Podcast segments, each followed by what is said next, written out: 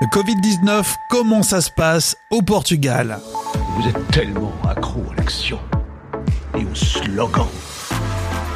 Faut pas généraliser, c'est pas forcément si moche. Soit on se prête au jeu, soit on prend la porte. Rémi Bertolon. Il n'y a pas qu'en France.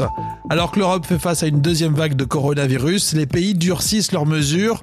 Après l'Italie, c'est au tour maintenant du Portugal d'instaurer un couvre-feu. C'est ce qu'on a vu sur France 24.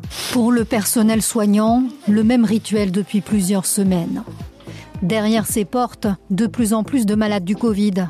Plus de 120 hospitalisations. Ici, dans cet hôpital de Lisbonne, on a dû pousser les murs. Ça vous rappelle évidemment ce qui se passe ici en France.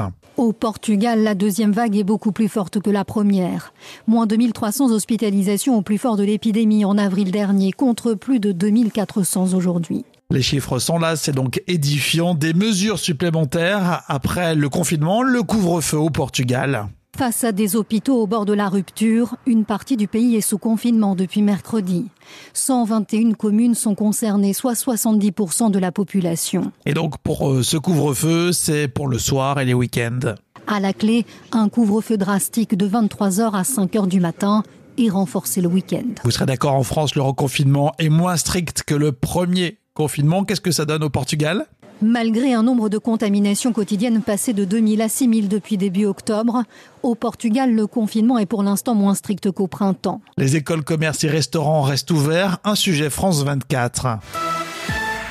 Un mot pour tous ceux qui sont abonnés de ce podcast. Ça faisait un petit moment qu'on n'avait pas donné de nouvelles. Merci de nous écouter euh, à nouveau. On reviendra ponctuellement et vous pouvez bien sûr réagir sur euh, les réseaux sociaux, euh, sur Twitter ou sur la page Facebook de votre podcast Au lever du soleil. On vous souhaite le meilleur évidemment pour aujourd'hui.